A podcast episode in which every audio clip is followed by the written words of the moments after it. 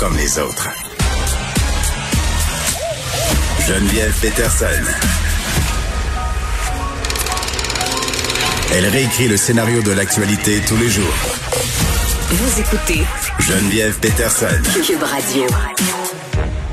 On continue euh, de parler de vaccination. Je pense que c'est un enjeu euh, dont on va discuter souvent, du moins euh, jusqu'au 24 juin. J'essaie d'être positive. Après ça, on va pouvoir peut-être parler d'autres choses. Mais bon, ça continue de nous préoccuper parce que il y a des lacunes, comme dans toute annonce au niveau de la santé publique. Il y a toujours des gens qui sont oubliés. Et là, malgré l'administration des premières doses de vaccins en résidence euh, pour personnes âgées, résidence privée pour les personnes âgées et les CHSLD, ben il y a des proches aidants qui continuent de voir leurs proches dépérir à cause de l'isolement amené par les mesures sanitaires. On en parle avec Mélanie Perroux, qui est directrice générale euh, du regroupement des aidants naturels du Québec. Madame Perroux, bonjour.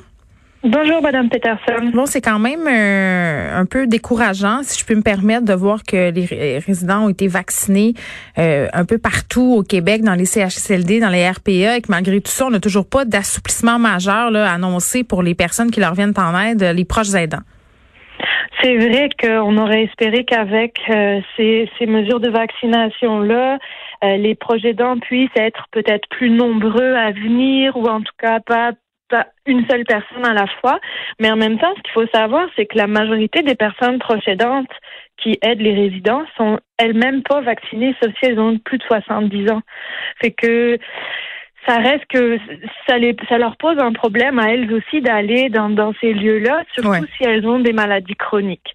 L'autre chose, ben, je pense que on, on serait rendu à avoir un plan de, euh, de euh, euh, déconfinement à l'intérieur de ces lieux-là, qui soit où les proches aidants pourraient être intégrés effectivement pour aider les, les personnes résidentes à avoir des activités, des stimulations. Mm. Mais c'est pas seulement les proches aidants qui doivent avoir ce rôle-là. Là, il y a, ça doit être aussi des professionnels, des ergothérapeutes, des professionnels en récréologie. Et c'est là où pour le moment on est un peu en attente de voir euh, qu'est-ce qui pourrait être fait maintenant qu'il y aurait des possibilités de faire du groupe, de faire un peu des sorties à l'extérieur, etc. Oui, mais en même temps, euh, Madame Perrault, j'entendais le ministre de la Santé, Christian Dubé, dire, euh, ben je comprends qu'on a donné de la vaccination aux personnes âgées, mais il faut attendre que l'immunité euh, soit efficiente dans leur système. Là, je pense que ça prend environ trois semaines avant qu'on ait une immunité. Puis en plus de ça, quand on a eu juste une dose, euh, on demeure quand même dans une certaine mesure plus vulnérable, même si on est en grande partie protégé. Est-ce que c'est normal quand même qu'à ce alors qu'on a vacciné quand même tout récemment, qu'on n'ait pas encore eu ces assouplissements-là, j'imagine que le gouvernement est en train d'y penser, là, parce qu'on a basé toute notre stratégie de com depuis euh, le début de la pandémie sur la façon dont on avait, si on veut, pas si bien traité que ça les personnes âgées. Nous, on n'a pas d'informations comme quoi on se penche sur cette question-là. Euh, ça, ça devient, un, je dirais, un, un souci majeur pour des organismes comme nous ou les organismes qui euh, sont auprès des personnes plus aînées. Mhm. Euh, mais à, date, on n'a pas d'informations. Et c'est là aussi où je ramène justement la vaccination des personnes proches Comme vous dites, il y a euh, encore un risque lié au fait que le vaccin prend trois, quatre semaines à être efficace. C'est mhm. seulement une dose actuellement, donc il a une efficacité peut-être moindre présentement. Mais donc une façon aussi de limiter les risques, ben, ce serait de vacciner les personnes qui rentrent dans ces établissements-là. Et les personnes qui rentrent, c'est pas seulement les professionnels de la santé, c'est aussi les personnes procédantes. Et donc il y en a beaucoup qui sont encore à ne pas oser trop euh, s'approcher, qui prennent encore des mesures euh, restrictives dans leur vie quotidienne pour pouvoir continuer d'aller voir leurs proches sans euh, sans risquer de le contaminer. Justement parce qu'ils se rendent bien compte que c'est les salles qui les stimulent, qui les qui les aident à marcher dans le couloir, qui, qui leur chantent des chansons pour leur permettre de, de maintenir la, le, le, vocabulaire, etc. Mm. C'est qu'aujourd'hui, tout le fardeau est sur leurs épaules ou presque, et c'est ça la problématique. Ben oui, puis c'est triste ce que vous dites, euh, Madame Perrou, quand même, parce que euh, on parle euh, des personnes âgées qui sont qui sont isolées. Vous nous dites les gens euh, qui aident ces personnes-là, dans le fond, vivent aussi de l'isolement en ce moment et se protègent pour pouvoir protéger les personnes qu'elles aiment. Donc, on est en train de créer, si on veut, un double un double état de dépérissement, de détresse psychologique. Puis quand on veut aider une autre personne, il faut aller bien soi-même. Tout à fait. Et actuellement, ben, les proches aidants, ils ont vraiment, ils vivent vraiment très difficilement la pandémie. C'est ce qu'ils vous disent? Oui, oui. Non, les, signaux là, ils sont pas mal rouges euh, partout. Ah les organismes qui sont membres chez nous voient une augmentation de nouvelles personnes qui se considéraient pas comme proches avant ou qui n'avaient pas effectivement ce rôle-là. Euh, et surtout même les personnes qui voyaient auparavant, qui suivaient depuis parfois plusieurs années, il y a une augmentation des besoins par rapport à avant. Seulement, ben, il n'y a pas plus de monde pour les soutenir euh, non plus dans les organismes communautaires ou sur euh, dans les CLSC. Les, les services aux proches aidants sont quand même euh, assez restreints parce qu'on se concentre sur les personnes malades. Et donc, effectivement, nous, le, la crainte qu'on a, c'est que quand on va réellement se dire, ben, ça, c'est derrière nous, ben, ces proches aidants-là, ils vont s'effondrer. L'adrénaline sera partie. Le, le, le, ils auront toutes mis leur énergie dans, dans, dans cette période-là sans réaliser qu'ils s'épuisaient euh, de tous côtés, mentalement, physiquement, financièrement. Puis quand on va être, euh, quand on va dire, ben c'est bon, c'est fini, c'est eux qui vont tomber au, au, combat si c'est pas déjà fait avant. Là. Ben oui, puis en même temps, euh, je comprends qu'il faut protéger tout le monde. Là, c'est quoi la situation euh, pour qu'on puisse se démêler? Là, on est toujours à une seule personne qui peut aller visiter un proche, c'est ça? Alors, on est à une personne en même temps.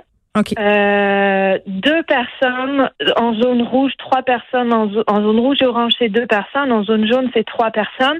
Et euh, contrairement à avant, elles peuvent venir euh, dans la même journée tant qu'elles sont pas en même temps dans l'établissement. Puis il n'y a pas de petits enfants qui peuvent y aller ni rien tout ça. Là. Puis ça, c'est difficile aussi.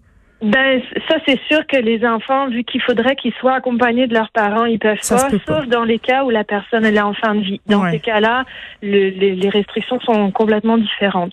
Bon, euh, quand même, on, on, avait une mini bonne nouvelle au travers de tout ça. On apprenait que les personnes qui vivent avec une déficience euh, physique ou mentale seraient vaccinées en avril. On a devancé leur priorité dans la liste vaccinale.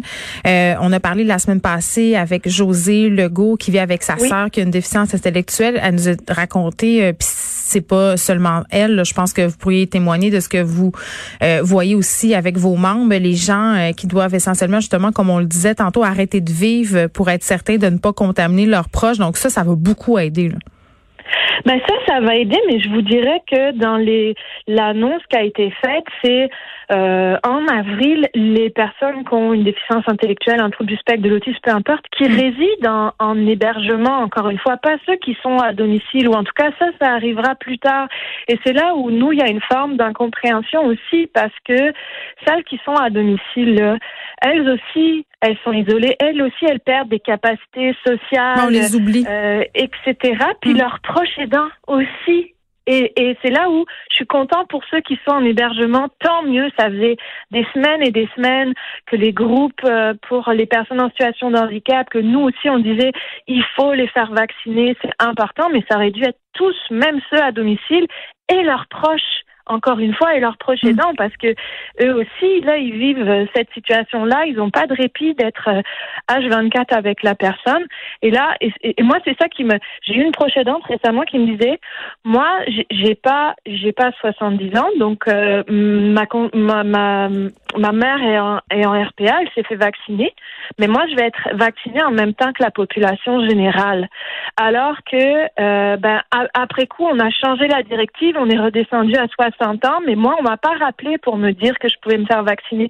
Fait que ça veut dire quoi? Ça veut dire que les personnes entre 60 et 70 ans, elles sont moins importantes euh, que euh, les autres qui vont être à domicile, et donc ça crée beaucoup beaucoup d'incompréhension et de colère. Et c'est là où nous on dit vacciner la diade, aidant aider, d'un coup, c'est fait, on n'en parle plus, mm. ça évite qu'on fasse des allers-retours et des allers-retours et des allers-retours dans le système de santé, qu'on prenne des jours de congé pour aller faire la vaccination, puis qu'on s'isole, puis qu'on se mette à risque.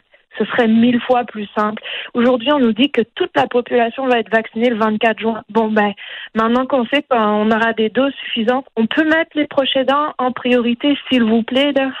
Ben oui, effectivement. Puis je pense que ça serait une bonne stratégie que de vacciner euh, les personnes qui sont euh, qui sont près des personnes vulnérables, elles aussi. Mélanie Perrou, merci, directrice générale du regroupement des aidants naturels du Québec.